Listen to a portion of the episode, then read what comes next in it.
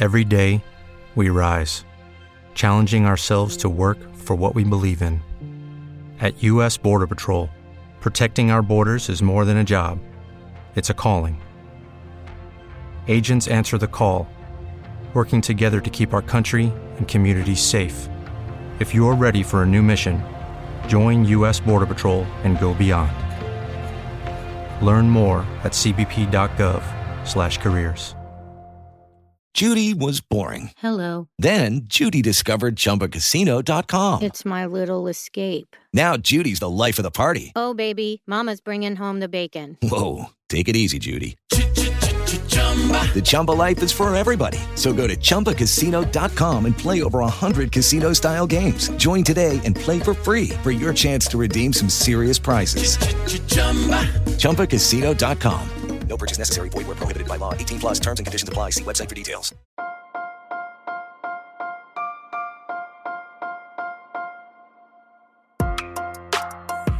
Buenos días, Madre Esfera. Buenos días, Madre Esfera, con Mónica de la Fuente.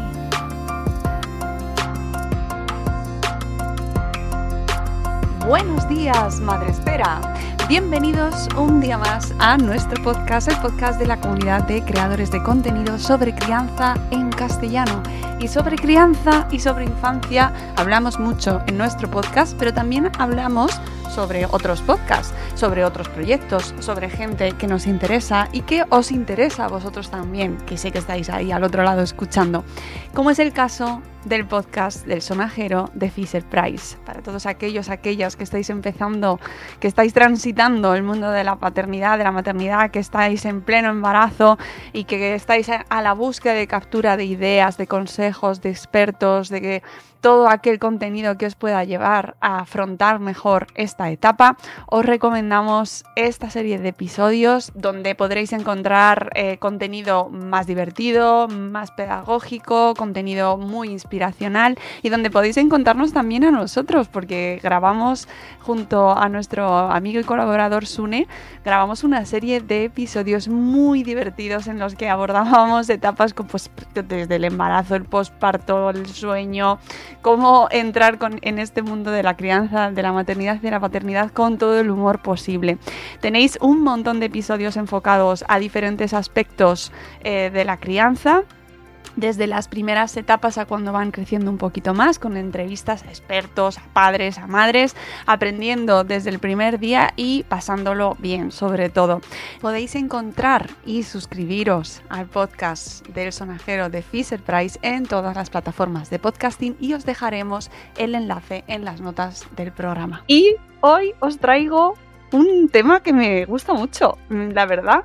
Eh, porque no siempre está bien, no se conoce del todo la labor que pueden llegar a hacer los, grupos de padres y madres que trabajan en los coles, eh, las AMPAs, APAS, AFAS, eh, diferentes denominaciones.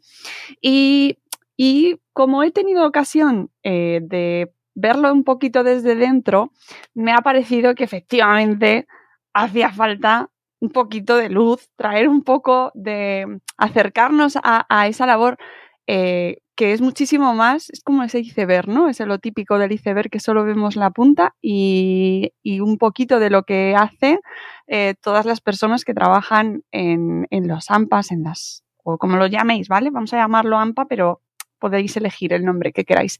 Y, y, y, quería traerlo para que sepáis un poco todo lo que hay detrás. Y he elegido en este caso, porque además mmm, me, gusta mucho su trabajo y cómo lo hacen y cómo se mueven, y se mueven mucho en redes sociales, y ahí es donde yo estoy muy atenta a ver lo que, lo que se hace, que no, que seguro que hay gente que hace también muchas cosas, pero es que mmm, eh, la, la, gente que viene hoy o, o, el, o la organización a la que representa nuestra invitada de hoy eh, me gusta especialmente. Vamos a hablar con eh, Mari Carmen Morillas. Buenos días, Mari Carmen, ¿cómo estás? Hola, buenos días. Encantada de estar aquí con vosotras. Gracias. Eh, Mari Carmen es la presidenta, que hay que hacerlo con levantarse. Ya a mí me gusta con dos presidentes, presidente, presidenta. hacemos el gesto, eh, presidenta de la FAPA, de la Federación de la Comunidad de Madrid de Asociaciones de Padres y Madres del Alumnado, Francisco Giner de los Ríos.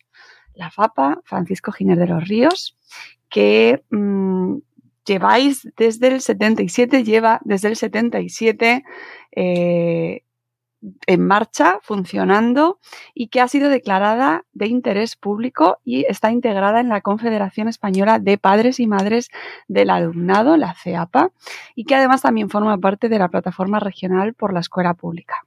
Me encanta. Mari Carmen, por favor, cuéntanos. Eh, queremos conocer mejor la labor que hacéis eh, en la FAPA Francisco Giner de los Ríos y quiero empezar contigo personalmente, un poco quién eres, a qué te dedicas y por qué llegas a ese puesto eh, que para muchos eran como, bueno, la jefaza y para otros y otras dirán, madre mía, qué marrón, ¿no? Bueno, pues al final mm, toca estar en algún cargo. Los cargos a mí personalmente me han venido eh, apareciendo, como quien dice, nunca se ha buscado ningún cargo, sino que al final, y muchas AMPAs eh, que nos escuchan lo van a entender perfectamente, y es que a la hora burocrática de, poder, eh, pues luego mm, certificar a la asociación, pues tiene que haber un presidente, un secretario, un tesorero, pero al final esto es un trabajo de equipo. Y nosotros eh, trabajamos muy mucho porque somos la, la representación de asociaciones de madres y padres y son las familias, las miles de familias, miles y miles que han pasado eh, por asociaciones, las que han conformado luego y han dado un paso más en la participación en la, en la federación y en las delegaciones que tenemos por zona, porque luego cada cada localidad, cada barrio, en Madrid capital en este caso, pues tiene también sus propias características y tenemos también esas delegaciones con sus propias juntas directivas más. Y bueno, en este camino eh, me embarqué hace ya 24 años en el movimiento asociativo y claro, diréis, 24 años, ¿cuánto tiempo? Que es que también tengo cuatro hijas, porque para estar en este movimiento, bueno, tienes que tener hijos o hijas eh, escolarizadas en centros que estén federados con, con, la FAPA. Y siempre se ha dado eh, ese caso, ¿no? De estar escolarizadas en centros públicos y además que estaban en la federación.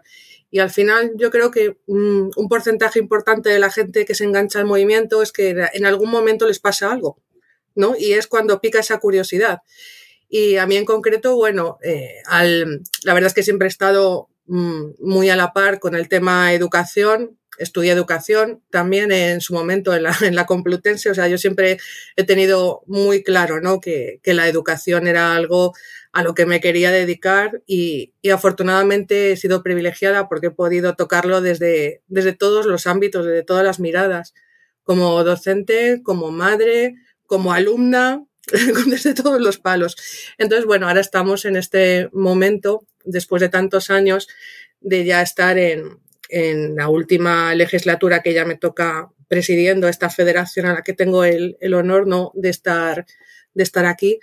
Eh, se renovaron los cargos en, en junio del, del 2023 y, bueno, es una legislatura de tres años y, y yo ya estoy ahí en, en, mi última época porque ya mis hijas van avanzando en edad y, y, ya terminarán. Y esto es lo bueno de este movimiento, ¿no? El que haya aire nuevo, que se vaya regenerando, porque también es cierto que cuando una persona pueda estar mucho tiempo. Yo nunca he estado en la presidencia, o sea, esta es la segunda legislatura. Antes he estado en, en, otros, en otros cargos, en otros momentos, en, otras, en otra delegación, pero cuando se instaura que eso lo tienen otras eh, organizaciones, una persona en la cual está muchísimos años, al final, pues nosotros no vemos que eso sea sano, ¿no? Es necesario que siga entrando gente nueva, aportan nuevas ideas. Y bueno, un poco mm, eh, mi historia personal en la federación eh, pues ha sido esa, esa trayectoria, primero en, en zona donde mis hijas eh, estudiaban, trabajando en los centros, luego di el salto a la delegación de la localidad donde yo vivía y en esa delegación trabajando a nivel local y terminé en, la federación en Madrid eh, como vocal, luego como tesorera, como vicepresidenta, ahora estoy como presidenta. Y bueno, también he estado en la Confederación, en la Confederación CEAPA, de la cual somos también la Federación, la FAPA Giner, somos cofundadores de, de la Confederación, trabajando a nivel nacional pues aprendiendo, ¿no? Porque no dejas de aprender. Educación es algo que está todo el tiempo, no es estático, está vivo, ¿no? Y, y dependiendo de, de, las situaciones, de los contextos, es increíble ver cómo, cómo la educación es tan importante, ¿no? Como un pilar, como un eje vertebrador de, de la sociedad y, y, ver cómo se tiene que ir adaptando, ¿no? A las distintas situaciones. Y luego también eh, estamos en, a través de la Confederación en la internacional, eh, en la IP, en la cual trabajamos con, con otros países a nivel mundial. Eh, y de ahí, bueno, lo que os puedo contar que a mí me llamó mucho la, la, atención fue cuando nos reunimos con países de Latinoamérica, de África, Europa, que luego al final todos terminábamos en, en las mismas conclusiones, ¿no? La importancia de la inversión en, en la escuela pública para poder garantizar el acceso a un derecho fundamental como es la educación. Madre mía, madre mía, me encanta, me encanta, porque eh, jo, eh, al final, eh, qué poco conocido es el trabajo que se hace, la, importancia del, trabajo asociativo y de la participación, qué poco importante es y qué peso tiene tan, tan tangible cuando lo ves desde dentro, ¿no? Y qué, y qué cantidad de horas, Mari Carmen, qué cantidad de horas le habréis dedicado, le habrás dedicado tú en tu caso. ¿Cómo se te ocurre meterte desde un principio? Ahora lo ves con perspectiva y dices, madre mía, ¿en qué hora no me quedé yo quieta y no dije que me metía en el AMPA? Aquel año, hace 25 años. Ya, bueno, también es cierto que en nuestro país eh, hay que seguir potenciando, no es muy importante, la cultura de la participación, que en muchos casos es inexistente. Y esto lo hablamos mucho, incluso con organizaciones hermanas, como pueda ser UNICEF, de la importancia de incidir en la participación en la infancia desde las primeras etapas ¿no? de la vida, porque eh, realmente eh, esa participación que hay que, que hay que motivar, que hay que incentivar desde las primeras edades, si no se hace, cuando ya eres adulto es muy complicado, ¿no? Eh, el que, el poder enganchar a gente en participación cuando, cuando no lo ha practicado. Mm, entonces, bueno, eh, ese trabajo de visibilización, de, de poder hacer visibilizar, ¿no? Y hacer partícipe a, a la infancia y adolescencia, eh, es además de obligado cumplimiento por parte de los alumnos, o sea, de los adultos, perdón, porque en ese sentido es que es un derecho que además están amparados, amparados y que España fue firmante en el año 89 de la Convención de los Derechos del Niño y ahí hablamos en ese, en ese derecho específico el, el ser escuchado y tenido en cuenta y en muchas ocasiones no lo son. Entonces, fomentar esa cultura de la participación desde edades tempranas es uno de los objetivos que, en los cuales trabajamos muy a fondo con, con otras organizaciones también, como os he comentado con UNICEF o con Save the Children, eh, precisamente para despertar ¿no? ese, ese quehacer en participación. Y bueno, mmm, pues esa falta de cultura de participación es la que a veces nos encontramos como, como barrera. Pero al final estamos notando también un, un, repunte porque en pandemia todo se paralizó bastante, obviamente. Eh, y sí estamos notando un repunte al alza en participación, lo cual nos alegra. Y además, eh, en cuanto a la Comunidad de Madrid, incluso en escuelas infantiles en escuelas infantiles eh, es complicado, ¿no? Eh, esa participación más activa ya en movimiento asociativo porque la, lo que es la vida, ¿no? El progreso en, esas etapas de escuelas infantiles suele ser corta, porque casi todas las escuelas, tristemente, ya tenemos solamente el primer ciclo de educación infantil, el 03. Sin embargo, todavía mantenemos el 06 en algunas escuelas infantiles y estamos viendo ese repunte al alza en participación eh, este parón que hemos tenido en pandemia eh, también ha servido para despertar esa inquietud y, y, la verdad es que estamos muy, muy contentos, ¿no? Porque estamos viendo que la gente está empezando a participar y al final a participar se aprende participando. Entonces, bueno, desde la federación hacemos un trabajo constante de formación e información sobre cuáles son los cauces para participar, porque si no se sabe participar, tú puedes tener muchas ganas de hacer y, un poco ir picando por todas partes, pero no sabes realmente cómo poder hacerlo, ¿no?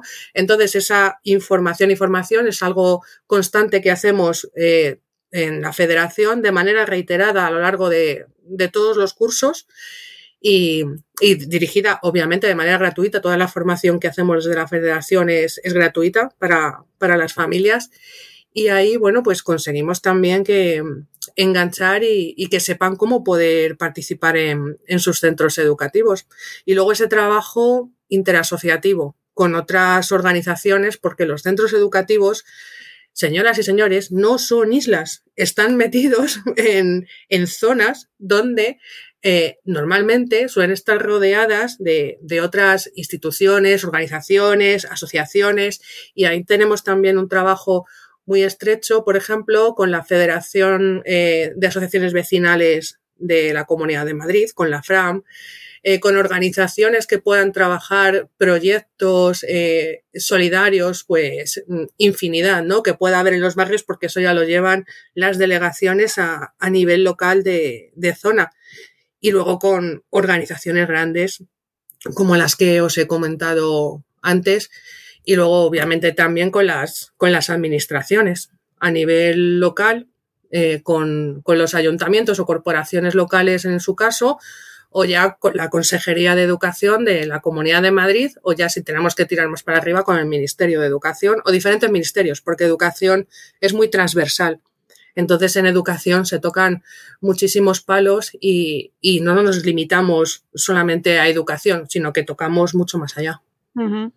Eh, y además todo esto eh, y es, todo este trabajo que se hace desde dentro voluntario, que esto eh, me, hace, mucha gracia porque sigue habiendo gente que se piensa que las personas que, se, que están en los AMPAs o, o incluso subiendo de nivel, ¿no? Ya, por ejemplo, en tu caso, como presidenta de, de la FAPA, ¿qué cobráis?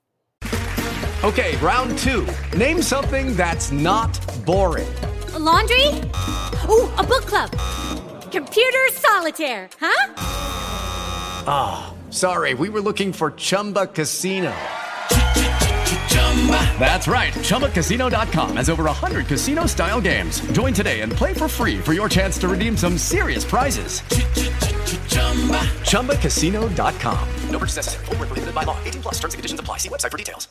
No, eh, nuestro trabajo es absolutamente voluntario y altruista. Damos eh, nuestro tiempo nos quitamos tiempo muchas veces que de dedicación a nuestras familias para dedicarlo al movimiento porque creemos en el movimiento. Estamos en las mismas condiciones que puedan estar las asociaciones de madres y padres en, los centros educativos, lo mismo, solamente que en la federación. De ahí también es lo que os comentaba al principio, la importancia del trabajo en equipo. Esto se nos vamos dividiendo, hay una junta directiva ahora mismo mm, bastante grande en, la federación, eh, con 16 personas, de las cuales, por cierto, eh, es un eh, reflejo un fiel reflejo absoluto de la realidad, porque de todas las personas de junta directiva hay dos hombres y todo lo demás somos mujeres, porque en el movimiento asociativo de madres y padres normalmente son las madres. Sí, sí. ¿Lo has dicho tú? No lo he dicho yo.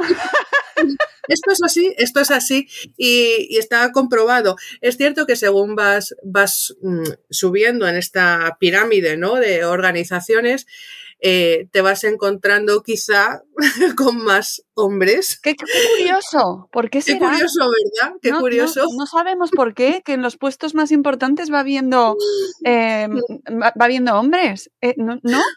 Mm, pero bueno, en este, en este caso en concreto, en la estructura en la que nosotros estamos participando, eh, se trabaja de una total manera absolutamente transparente y democrática y en este sentido eh, es así como estamos configuradas.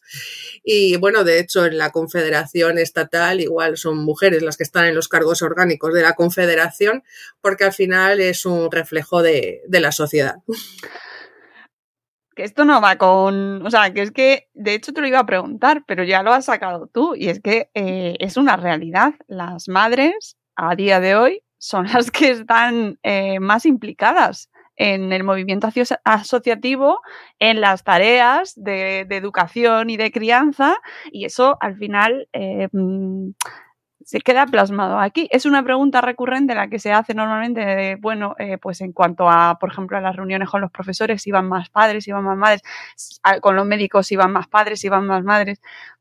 Y aquí lo has dicho claramente, nada, nada que añadir.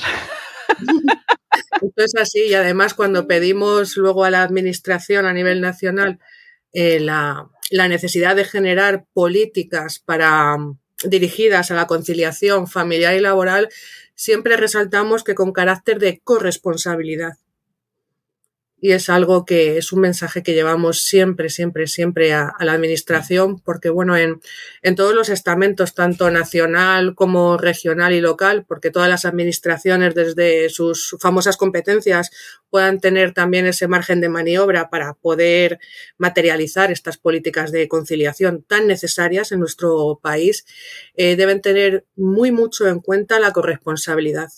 Hmm. Ya.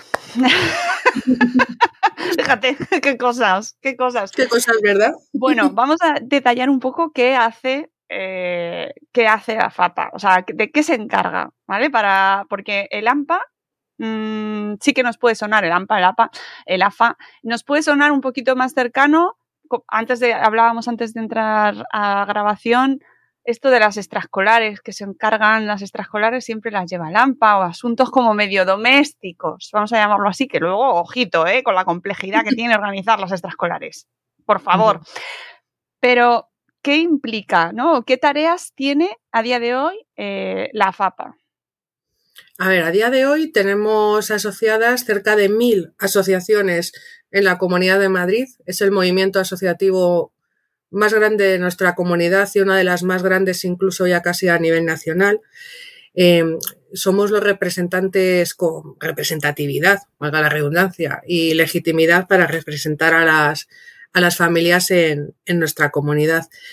Em, en ese sentido, la, federación trabaja con las asociaciones de, de los centros educativos de madres y padres y primero, pues mm, realizamos ese trabajo de asesoramiento, de seguimiento, de formación, de información. En la federación, por ejemplo, también tenemos servicios jurídicos que cada vez, por cierto, se necesitan más. Em, el trabajo de las asociaciones cada vez es más burocrático y bueno, pues a veces surgen incidencias llamémoslo así, que necesitan ese, esa cobertura jurídica, la federación se, le, se la ofrece. Se la ofrece de manera real. Tenemos una abogada contratada, especialista en, en, la, en la federación. Y bueno, los servicios jurídicos dan, dan cobertura a estos casos. Luego también trasladamos las, las incidencias. Somos el medio, ¿no? Luego de comunicación y de trabajo con, con la administración tanto con las corporaciones locales como con la Comunidad de Madrid. En ese sentido, trabajamos eh, a ver una vía formal, pueda ser la del Consejo Escolar de la Comunidad de Madrid, en la cual eh, tenemos eh, esa representación de familias en el Pleno del Consejo Escolar con seis consejeros en, el Pleno. Y luego en, las comisiones, luego se subdivide en comisiones de trabajo, en la permanente, de estudios, en la comisión de dictámenes, de trabajo, ahí también hay representación, estamos la, la FAPA en representación de, de familias. Y por ahí, por ejemplo, trabajamos todo el paso de decretos que luego se publican en la Comunidad de Madrid pasan por ahí, nosotros estamos trabajando de manera activa en esos textos de revisión y luego en la, en la aprobación, que se aprueban en votación en, en la comisión permanente y luego mm, temas que necesitan pasar por pleno, pues también estamos trabajando esos documentos eh, pues como por ejemplo pasó la, parte de la actualización de la ley de infancia, pasó también por la Comunidad de Madrid, por el Pleno del Consejo Escolar estuvimos trabajando el texto, o cuando mm, se pasó la ley de, educación de la Comunidad de Madrid, la regional, de la libre elección de, eh, de familias, de la ley, conocida como la ley maestra, ¿vale? Para entendernos, también pasó por el Pleno y estuvimos trabajando muy mucho ese, ese texto de, de esta ley educativa regional, eh, pues de una manera crítica y, y proactiva, es como se trabaja. Y luego con las corporaciones locales, pues, por ejemplo, con Ayuntamiento de Madrid, si hablamos de capital, eh, pues, por ejemplo, con las comisiones de absentismo, pues trabajamos eh, con el Ayuntamiento, con la Consejería de Educación, pues, bueno, con todos los representantes que están en, esa mesa, con servicios sociales, para trabajar este tema tan preocupante, ¿no? De, del asentismo escolar. Y, bueno, con, infinidad de, vías formales que tampoco os voy a aburrir en contar todas las que hay, pero esto es un ejemplo, ¿no? Para que sepáis el, trabajo que, se realiza con, esa vía, ¿no? De representación. Y, bueno, a nivel nacional, pues con la Confederación, igual también está el Consejo Escolar del Estado, en el cual pasan los reales decretos y por ahí también se trabajan todos esos textos que, se van a, a trabajar después. Y luego tenemos otros, otro tipo de trabajo que no es esta vía formal, pues como puedan ser, por ejemplo, hace poco, eh, que ahora está muy de moda el, tema del uso de los móviles, pues estuvimos trabajando en una investigación con, con seis universidades españolas sobre el uso de dispositivos móviles en la adolescencia.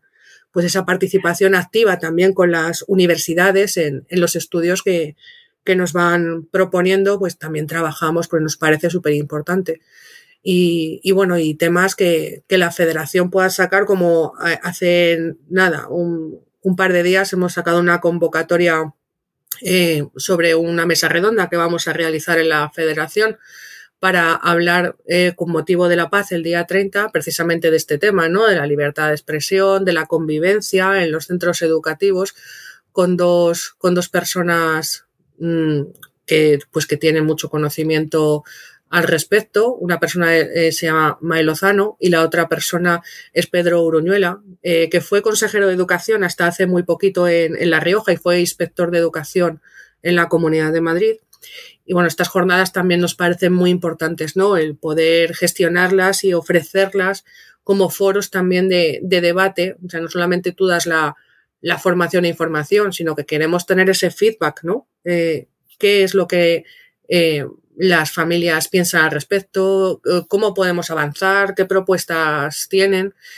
Y bueno, un poco a, pues, a grandes rasgos, pues pueda ser esta la, el trabajo de, la federación, más aparte, bueno, luego los servicios que puedan dar a las asociaciones de, madres y padres.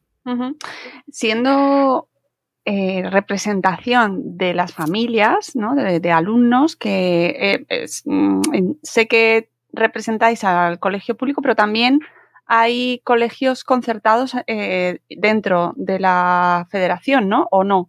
Asociaciones de padres de colegios concertados. Claro, porque nosotros estamos, se asocian asociaciones de madres y padres, no centros educativos. Con lo cual... Y en ese sentido, claro, tienen la, autonomía siempre y cuando acepten los estatutos de la federación. Eso es un requisito imprescindible. Entonces, hay centros eh, que entiendo que en todo caso eh, estarían en, pues quizá en alguna organización que represente, por ejemplo, a, centros educativos religiosos con ese carácter, ¿no? Mm, nuestros estatutos están muy claros, están publicados en la página web de la FAPA y un requisito imprescindible eh, el aceptarlos y, el, trabajarlos. Sobre todo me refería a eso por la diversidad y la variedad de tipos de familia y de eh, que, os llega y que representáis al final. ¿Cómo hacéis para eh, que todas las voces que os llegan y que todos los tipos de opiniones, porque evidentemente eh, habrá de todo, ¿cómo lo, canalizáis? Eh, ¿Qué tipo de debate o de, o de moderación existe para que exista un consenso y que represente realmente los intereses de la mayoría o de las familias a las que representáis? Pues aquí es importante dejar bien claro que la federación realiza un trabajo de política educativa. Política educativa con mayúsculas. Es decir, en ningún caso eh, hace una política partidista, ni mucho menos porque lo que representamos son familias. Y efectivamente dentro de las familias hay mucha diversidad. Obviamente, eh, eh, estando en la federación, respetando y cumpliendo lo que son los estatutos y los principios de la federación, alcanzar consensos no es complicado, porque tenemos claro ¿no? lo, necesario que es eh, pues la, la, oferta pública, la escuela pública como garante de, de derechos. Y en este caso hay familias que puedan estar en centros sostenidos con fondos públicos, privados concertados, que en muchos casos han terminado escolarizados en ese centro porque no había oferta pública en, su zona. Porque al final el fin último sería que los servicios públicos pudieran dar esa cobertura eh, total a, toda la necesidad de, que hay ¿no? de, de, educación. En este sentido, hicimos un pequeño estudio al respecto y en Madrid Capital nos encontramos con, con barrios, distritos en los cuales la oferta pública está por debajo del 15%. Step into the world of power, loyalty and luck. I'm gonna make him an offer he can't refuse. With family, cannolis and spins mean everything. Now, you wanna get mixed up in the family business. Introducing The Godfather at chapacasino.com. Test your luck in the shadowy world of the Godfather slot. Someday, I will call upon you to do a service for me. Play the Godfather, now at Chumpacasino.com. Welcome to the family. VGW Group, no purchase necessary. Void where prohibited by law. See terms and conditions 18 plus. Hello, it is Ryan, and I was on a flight the other day playing one of my favorite social spin slot games on Chumpacasino.com. I looked over the person sitting next to me, and you know what they were doing? They were also playing Chumba Casino. Coincidence? I think not. Everybody's loving having fun with it. Chumba Casino is home to hundreds of casino style games that you can play for free anytime, anywhere, even at 30,000 feet. So sign up now at chumbacasino.com to claim your free welcome bonus. That's chumbacasino.com and live the Chumba life. No purchase necessary. DTW, void, were prohibited by law. See terms and conditions 18 plus. Esto es muy preocupante y eso también luego se puede extrapolar a localidades de la Comunidad de Madrid. Es decir, tenemos una, ahora mismo una administración regional eh, que lleva muchos años con unas políticas muy marcadas eh, que, bueno, apuestan quizá por, por, otro tipo de oferta educativa que no sea eh, salvaguardar o proteger o priorizar la, pública y eso al cabo de los años, después de más de 20 años, pues se va notando ¿no? en, los estudios y en los datos que, que vamos recogiendo. Entonces, bueno, siempre de una manera democrática, siempre trabajando con las asociaciones de, madres y padres, con las familias, se llega a, los consensos porque al final nosotros somos su representación. Sin ellos no seríamos nada. Eh, ¿Cuáles son los principales retos actualmente? ¿Cuáles son las batallas que tenéis encima de la mesa? Pues a ver, ahora, em, por ejemplo, este curso se inició con, una, con un problema muy grave, que era que no estaban resueltas las becas de comedor, mm, por ejemplo, en el cual había más de 100.000 solicitantes y dentro de esos más de 100.000 solicitantes había 70.000, más de 70.000 que tenían incidencias eh, en, la, en esta petición, ¿no? Para poder ampararse a, a la beca de comedor, que la beca de comedor en la Comunidad de Madrid es un precio reducido, que es otra batalla, ¿no? El, que se elimine esa tasa, ese copago que tienen que, tienen que realizar las, las familias, eh, porque en una situación vulnerable, aunque se considere para algunas personas que una tasa de un euro por día por alumno es baja, para estas familias supone una gran dificultad. Y bueno, eh, fue bastante complicado porque hubo muchísimas incidencias, no se resolvían, se había cambiado el, el, sistema de solicitud de beca, se centraba mucho en realizarlo de manera telemática, hay familias que no tienen competencias digitales para poder hacerlo, se perdieron en el proceso, las que lo consiguieron luego resulta que tenían incidencias pero no coincidía lo que el centro recibía con lo que las familias recibían a, su parte en las comunicaciones por, mensajes y por correos electrónicos. Lo llevaba una empresa, pero como no podía hacerse cargo de las incidencias, no conseguía resolverlo, se derivó en la responsabilidad en, en las secretarías de los centros. Las secretarías de los centros no tenían las herramientas para poder resolverlo porque ese programa que, que había puesto esa empresa no, no funcionaba. Bueno, fue muy caótico y nos estuvimos trabajándolo muy a codo a codo con la consejería y al final tuvimos una, una reunión que fue crucial, entre otras, eh, con el consejero de educación y con los viceconsejeros.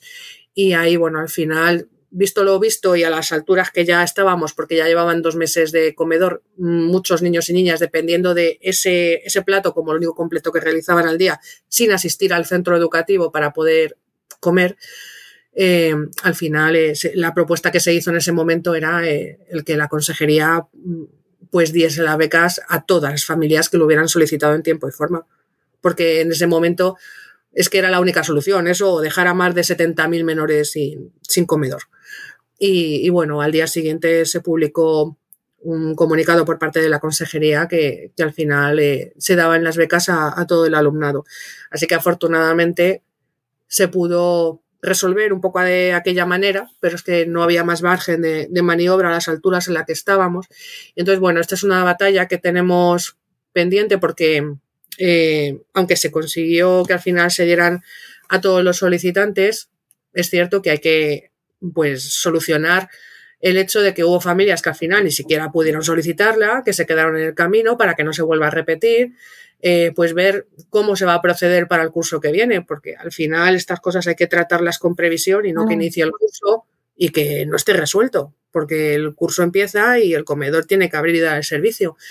Y, bueno, pues todo este tipo de cosas, de flecos que han quedado ahí, es lo que estamos trabajando con la consejería para que no vuelva a pasar y para mejorar precisamente eh, pues lo que ocurrió, por decirlo de alguna manera, ¿no? Esa es una de las batallas.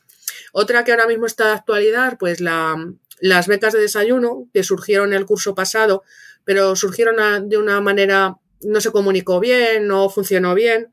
De 10.000 solicitantes lo solicitaron menos de 1.000. En toda la comunidad fue un poco, mm, bueno, no se gestionó a nuestro entender como se debería. Y este curso ha vuelto a salir, pero estamos encontrando algunas incidencias y bueno, estamos trabajando en comunicación con la consejería para ver cómo resolverlo, porque esas concesiones directas de desayuno al final, que son para dos perfiles de familias muy concretos, IMV y RMI, pero si no, si no se concreta y si no se trabaja, pues al final se puede en este curso también perder pues muchísimos solicitantes que podrían tenerlo, además es una concesión directa. Es decir, ¿Qué significan, perdona, Mari Carmen, no te quiero cortar, pero ¿qué significan esas dos, esos dos perfiles que has Ah, sí, perdón, es que a veces entramos en la dinámica, pues son las la gente que nos escucha lo sí, efectivamente. Nos metemos ya de corrido en el tema y ya vamos así hablando con las siglas y es una locura.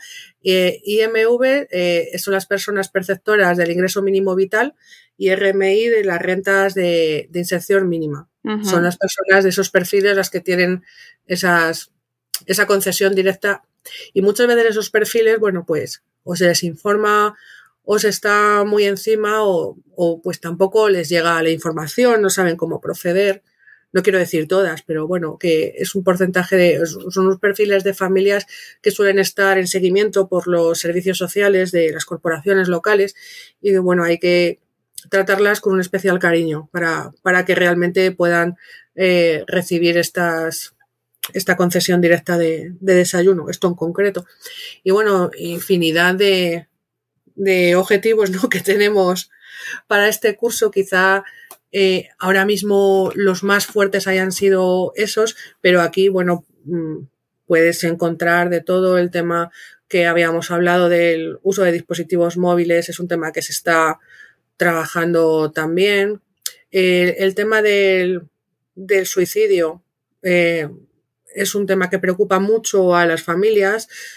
Eh, la formación eh, sobre eh, la atención emocional, el sistema público de salud mental está muy saturado y nos encontramos con esa dificultad. Trabajamos con el Colegio Oficial de Psicología de la Comunidad de Madrid de manera muy estrecha, con un manifiesto que firmó ya la, la Confederación también en nuestro nombre, ya sabéis que estamos integrados con ellos, precisamente ese manifiesto por la, por la salud mental y lo preocupante, después de la pandemia se ha incrementado el intento de suicidios, de autolisis, ya no solamente en adolescentes, sino también en, edades más tempranas.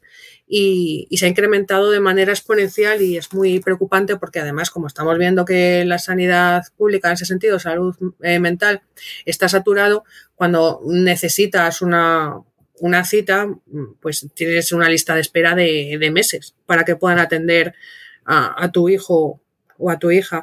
Luego tenemos centros educativos que han abierto protocolos de intento de suicidios. Tenemos centros, es cierto que son centros grandes, eh, con, con, apertura de protocolos de más de 30 alumnos. O sea, imaginaros que tienen un protocolo muy específico de seguimiento, que, pues hay que estar muy pendientes de cuando van al baño, que esto, que el otro, porque bueno, pues son casos muy, muy delicados, ¿no? Entonces, todo este tema eh, también preocupa mucho a las familias y estamos trabajando de una manera muy, muy intensa eh, con ellos desde, desde hace tiempo. Hicimos en pandemia formaciones telemáticas al respecto de, de lo que era pues toda la gestión de emociones y tuvimos que repetir esa formación telemática en, varias ediciones porque se saturó la, demanda, superó la oferta y tuvimos que repetirla en varios tramos para poder dar cobertura a todas las familias que, necesitaban esa formación, imaginaros. Eh, bueno, temas duros que existen o como pueda ser, por ejemplo, eh, llevamos al Consejo Escolar de la Comunidad de Madrid al pleno que fue en diciembre del 2023, hace nada. Estamos en 24, pero decimos el año pasado, parece que hace mucho, pero fue el mes pasado, ¿vale? Y, se hicieron diferentes eh, propuestas de, mejora para el sistema educativo, enmiendas al informe del sistema educativo. Y entre ellas, por ejemplo, mm, a ver, que, sean lo que es eh, recursos para, para eh, lo que es el duelo, nosotros solicitamos eh, que se aumentaran, que se hicieran más recursos, porque aunque es un tema del cual no se suele hablar, pero sucede y es muy triste, pero también fallecen eh, niños y niñas. Y nos encontramos centros educativos donde luego mm, el recurso que tienen es llamar a la unidad de convivencia, donde nos encontramos a seis personas y algunas de ellas tienen la especialidad de psicología, pero necesitan entendemos nosotros, consideramos más recursos en el propio centro para poder trabajar. Desde la Confederación tenemos una publicación sobre, sobre el duelo que se llama La hora del cuco. Es un cuento como un recurso más para poder trabajar con, con el alumnado, pues estas situaciones que a veces se dan. Y yo recuerdo en un centro educativo eh, darse el caso de que había fallecido una, una pequeña en educación infantil eh, y en el mismo sistema que es todo tan estructurado, tan cuadriculado, intentaban darle de baja en el, en el sistema y siempre te preguntan el motivo, pero justo la casilla de fallecimiento no existía. Entonces, bueno, eh, hay muchas cosas todavía que, hacer y, este tema nos, nos, preocupa, nos preocupa mucho. Afortunadamente no es el, no hay muchísimos fallecimientos, afortunadamente, pero también suceden y hay que saber actuar, ¿no? Y, trabajar luego con, la comunidad educativa de esos centros donde, donde sucede. Eh, se aprobó, por ejemplo, una enmienda que era sobre la climatización de los centros educativos. Sí, sí, sí. Es otro de los temas en los que estamos muy, muy metidos y estamos trabajando una iniciativa legislativa popular que, va, que irá a la Asamblea de Madrid eh, hace tiempo hicimos una propuesta no de ley que además fue aprobada en, la Asamblea de Madrid, pero bueno, no tiene luego por qué llevarse a cabo. Entonces, como quien dice, se quedó en un cajón y no se realizó esa, esa propuesta no de ley. Así que hemos dado una vuelta de tuerca más y estamos trabajando tanto con comisiones obreras, UGT y la FRAM y, FAPA, obviamente, esta iniciativa legislativa popular que ahora mismo eh, ya hemos recibido todas las las propuestas al texto que, se pasó a todas nuestras bases de las diferentes organizaciones eh, para poder finalizar y matizar el, texto, en la cual luego tendremos que recoger eh, firmas para poder llevarlo a la Asamblea de Madrid, que tendremos que recoger al menos 70.000 firmas para, ¿Con qué objetivo? Precisamente con la climatización de los centros educativos, porque cuando hablamos de climatización, eh, a veces eh, se piensa eh, calor y aire acondicionado y no, es mucho más, es la eficiencia de los edificios. Y en ese sentido hay mucho trabajo que, hacer porque ahí tenemos centros educativos que están ya obsoletos y no solamente para el calor, sino también para el frío. Ahora nos encontramos pues que hay centros educativos que requieren de pues de una nueva remodelación de, de todos los cerramientos, persianas, de, de lo que son la, la, las, mismas, las mismas fachadas, igual que en nuestros centros, o sea, en nuestras viviendas estamos cambiando las fachadas porque hay que rehabilitarlas, pues los centros educativos, que tenemos muchos, que tienen más de 50 años, pues también necesitan, ¿no? Esas remodelaciones. Y bueno, en ese texto, eh, que está muy, muy ajustado a, a, todas estas necesidades que, que os comentamos, eh, pues seguirá su, su camino eh, para ir a la Asamblea de Madrid y, y esperemos que, que, por fin consigamos esa climatización de los centros educativos tan necesaria. Sí, sí, porque hay muchos niños ahora, niñas, y, en, y hablamos de coles, pero también hablamos de institutos, evidentemente, sí, sí. que están con los abrigos puestos en clase porque no tienen calefacción eh, o luego en verano, pues que pasan, tienen unas temperaturas mm, muy elevadas en clase, ¿no? Que eso que es que lo sabemos, o sea, es un hecho, o sea, que mm, es importante tenerlo en cuenta. Y quería preguntarte, eh, en esos procesos, en esa en ese trabajo que tenéis que hacer constante, ¿no? De movimiento, de intentar conseguir esto, lo otro, eh, ¿contra quién lucháis? O sea, ¿con quién os tenéis que pelear más? ¿Con las instituciones o con los centros? ¿O con las familias? Aunque eh, pueda parecer que soy la representación de las familias, yo entiendo que estáis ahí en una posición complicada, ¿no? Con, ¿Cómo fluye ese proceso? Entiendo que habrá, dependerá de la situación y de, las peticiones y de lo que se quiera conseguir, pero ¿tenéis apoyo de los centros, por ejemplo? Sí, a ver, eh, al final, mm, más que muchas veces hablamos que si los docentes, la administración, las familias, y al final es la persona, quiero decir, hay familias que son docentes, hay familias que están en la administración, igual que en la administración hay familias y los docentes que son familias también. Es que eh, es todo muy diverso. Al final parece que hacemos como, como diferentes equipos, ¿no? Digamos, o sí, sí. Eh, está la, la, banda de los profes, la banda de... No, no, no, no. O sea, aquí se trata de trabajar todos juntos. Y al final tenemos un denominador común que es el que nosotros decimos y, el que priorizamos, que es el interés superior del menor. Es decir, estamos obligados a sentarnos y a, y a, llegar a acuerdos precisamente para defender ese interés superior del menor, que es el que nos une a todos.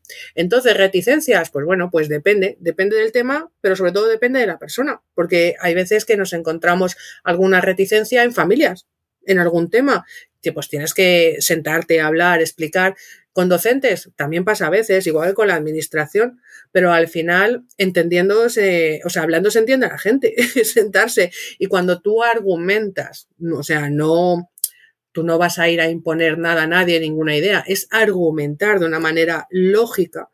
A veces es el sentido común el que, el que enciende eh, esa chispa, ¿no? Y que dice, pues es cierto, pues esto tiene que ser así. Es decir, eh, menos en aquellos pues eso, momentos que puedan surgir que precisamente de, esos, mmm, de esos momentos que pueda haber, de reticencias, de ahí, mmm, cuando se superan, precisamente surgen ideas muy buenas. Porque piensas más, tienes que dar más vueltas. Entonces, al final, lo que no te lleva por un lado, o a lo mejor tenías pensado llevarlo por un camino, pues resulta que luego se te abren tres más y, consigues llegar al mismo objetivo, ¿no? Por otro lado. Eso no es problema. Al revés, la diversidad hace y ayuda a que estemos mm, más alerta ¿no? y, que se pueda pensar y ver mucho más que, que a lo mejor tú vas mm, pues de piñón fijo, nada más que mirando de frente y resulta que se te abren infinidad de posibilidades hacia los lados. Y en cuanto a política, os os, eh, es, es, un obstáculo, o sea, os obstaculiza mucho la vida y las decisiones, tener que lidiar con esa, esa estructura que muchas veces puede ser eh, dolorosa, ¿no? Realmente las luchas, porque al final depende, vosotros lleváis mm, muchísimos años trabajando y tenéis que ver cómo van pasando partidos, otro partido, luego lo que dijo uno, luego viene el otro y lo cambia. ¿Cómo se, lidia con algo así? Porque es, yo, para mí me parece una locura. Vale, pues en este sentido, a ver, eh, Nosotros siempre decimos que las políticas partidistas deberían dejar en paz a las políticas educativas, porque a veces las peleillas que pueda haber entre unos y otros eh, va en detrimento precisamente de, la educación, porque no se mira de una manera objetiva y a veces no son capaces de sentarse y de hablar eh, sobre el, el, bien común, ¿no? Y en este, en este sentido, mira, os puedo poner un ejemplo eh, en concreto de Comunidad de Madrid, ¿no? Para aterrizarlo. Nosotros hemos visto pasar infinidad de, consejeros de educación y consejeras, ¿no? Entonces, en ese sentido, pues fijaros el ejemplo que os podemos poner fue el consejero de educación eh, que tuvimos anterior al actual, Emilio Viciana, tuvimos a Enrique Osorio. Enrique Osorio tenía un perfil muy, muy duro, un perfil muy duro en el cual no fue capaz de sentarse con, la federación siendo representantes de, las familias en la Comunidad de Madrid. Sí se podía reunir a lo mejor con otras organizaciones eh, que representaban eh, escuelas católicas, ¿no? En ese sentido no había problema, pero tenía un perfil muy, muy duro y, nada dialogante, no existía. La reunión que tuvimos, que tuvimos un par de reuniones fue en plena pandemia, telemáticas, porque desde la federación insistimos que eh, muchísimo en la necesidad de hablar cuando estábamos sufriendo una pandemia y cuando se había decretado el cierre de los centros educativos, que en un principio era para un par de semanas y al final fue todo el último trimestre de aquel año, el 2020, y el consejero de educación no había hablado con las familias. Entonces, insistimos muchísimo y después de tanta insistencia eh, conseguimos eh, que nos juntase con otras organizaciones, como os comento, de manera telemática dos veces en, en agosto. Y esa, esa fue, ese fue el único diálogo directo que, tuvo con, las familias, algo que, estuvimos reprochando y afeando, porque entendemos que eso, ese no es un posicionamiento al menos inteligente, ¿no? Por parte de, la administración. Sin embargo, el consejero de educación anterior, también del mismo partido, eh, Van Grieken, eh, sí era dialogante se reunía con las familias, eh, nos llamaba. De hecho, siempre comento la anécdota de que teníamos su WhatsApp. O sea, escribíamos un WhatsApp al consejero de educación, contestaba, eh, obviamente haciendo un uso responsable, eh, más que obvio. Eh, no mandaba ahí memes. pero uso responsable de ese contacto y, bueno, pues cuando teníamos alguna inquietud o teníamos que sentarnos, pues nos sentaba. Otra cosa que consiguiéramos llegar a, los consensos que, que, nosotros poníamos como, como objetivo. Pero uno de ellos a los que llegamos y se comprometió el consejero de educación fue que durante su mandato que estuvo Van Grieken, no se hizo ni una sola cesión de suelo público para construir centros privados concertados. Y eso fue un acuerdo que llegó con la FAPA Giner de los Ríos y lo cumplió. Por eso también, ¿no? Lo que comentamos que va también, pues, dentro de, la persona, ¿no? Aparte de, del cargo. Qué importante decisión que ya no se da. Mm, en fin. Eh, Mari Carmen, eh, muchísimas gracias por tu tiempo y sobre todo por vuestro trabajo, de verdad, y que eh, yo espero que esta charla haya servido para que muchos de los que nos escuchan, y en este caso sois de Madrid, pero el trabajo asociativo está por toda España, participáis y formáis parte de, de, la asociación a nivel nacional también, de la confederación, con lo cual es extensivo a diferentes comunidades con sus mm, cada una con, las, con sus cosas, que eso es así, es evidente, pero a mí mi propósito principal era que se conociese un poquito mejor eh, la importancia del trabajo asociativo, ¿verdad? Desde la base, desde el cole, y cómo muchos padres y muchas madres no tienen esa percepción de que se pueda llegar a conseguir algo, eh, a cambiar algo y a, y a formar parte de una comunidad educativa que en muchas, en muchas ocasiones, ya sea por los centros, ya sea por las comunidades, por, por las familias, ya sea por, por, por, no sé por qué, no existe ese concepto de comunidad educativa y los perjudicados siempre son los niños eh, y las niñas. Eh, para terminar, ¿puedes por favor hacer un llamamiento a la participación desde las bases, desde que entran en el cole, meten a los niños y a las niñas en, en educación infantil? ¿Por qué hay que participar en los AMPAs y formar parte y decidir y tomar decisiones y pringarse? Pues yo animo a todas las familias a participar de manera activa en la Asociación de Madres y Padres de, su centro educativo, porque para las familias participar en, los centros educativos, aparte de ser un derecho, es una obligación. Está en el proceso educativo de nuestros hijos y de nuestras hijas. Y cuando se trabaja de manera conjunta, la comunidad educativa, el alumnado, las familias, el centro educativo y todos los profesionales que están en él, se consigue éxito educativo sí o sí y está demostrado que cuando se trabaja en consensos y, en democracia, todos salimos, todos salimos ganando. Así que os animo a participar de manera muy activa y por supuesto sabéis que tenéis a, a, vuestra federación, a la FAPA Francisco Giner de los Ríos, a vuestra disposición para todo lo que necesitéis y reiterar otra vez el agradecimiento por habernos llamado para estar hoy aquí para poder contar eh, qué somos, eh, qué hacemos, para qué estamos. Labor importantísima y poco eh, hemos entrado por, porque no se puede saber, es, es, difícil detallarlo todo, realmente todo lo que hacéis. Yo invito a nuestra audiencia a que os siga en redes sociales, que además tenéis eh, un perfil muy activo y que, que, entre en vuestra página web, que vea todas las actividades que hacéis, la formación, las ponencias. Eh, todo lo que proponéis, lo que va saliendo, que nos lo vais contando y qué importante esa labor de que nos lo contéis, ¿no? De, de, de, enterarnos, porque eso también, ah, pues es que esto se puede pedir, que mucha gente ni siquiera lo sabe, ¿no? Y que, y que sigáis mucho tiempo, que te, te deseo mucha suerte en lo que te queda de legislatura en estos años, que sean unos años tranquilos. sobre todo, ¿no? Sí, sí, porque vaya legislatura anterior tocó que cualquiera se imaginaba una pandemia, Filomena, Madre mía. el volcán, de, de, no... que el volcán no fue en Madrid, pero también llegó a Madrid con la Confederación, claro. Claro, claro, claro. Es que habéis tenido, o sea, realmente te has eh, comido, como así por decirlo de una manera, eh, de lo más bonito que ha podido pasar. O sea, tú sales, cuando termines, puedes escribir un libro. uno, uno o dos. O dos. Ya veremos. Una serie. Oye, yo te animo a hacerlo porque tiene que tener eso mucho jugo. También te digo.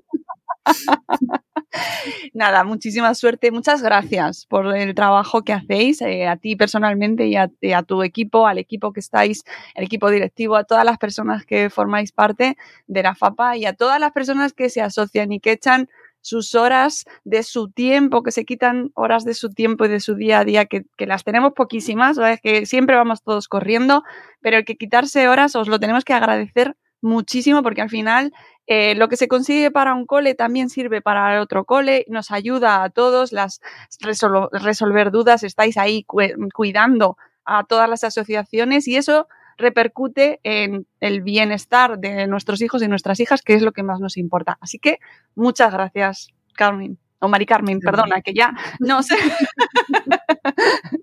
Muchísimas Nada, gracias. Muchas, gracias a, a, vosotras y a todas las, las madres y padres que, que están en, en, sus centros eh, trabajando e implicándose en la educación. Amigos y amigas, espero que os haya resultado interesante este episodio de hoy. Espero que os encienda ahí la bombilla y digáis, bueno, venga, no me lo había planteado, pero voy a plantearme cómo se, eh, cómo me puedo acercar a, a AMPA de mi cole, a AMPA del instituto, que hay muchas veces que cuando entran en el instituto ya pensamos que ahí no hay AMPA, también hay AMPA y hay que interesarse también y, y saber lo que está pasando ahí, ¿no? Así que os invitamos a que os acerquéis y que sirva este programa de inicio, contádnoslo si os sirve, ¿vale? eh, nos vamos, volveremos en un nuevo episodio de Buenos Días Madre Espera. Gracias, Mari Carmen, gracias a todos. Adiós. Adiós.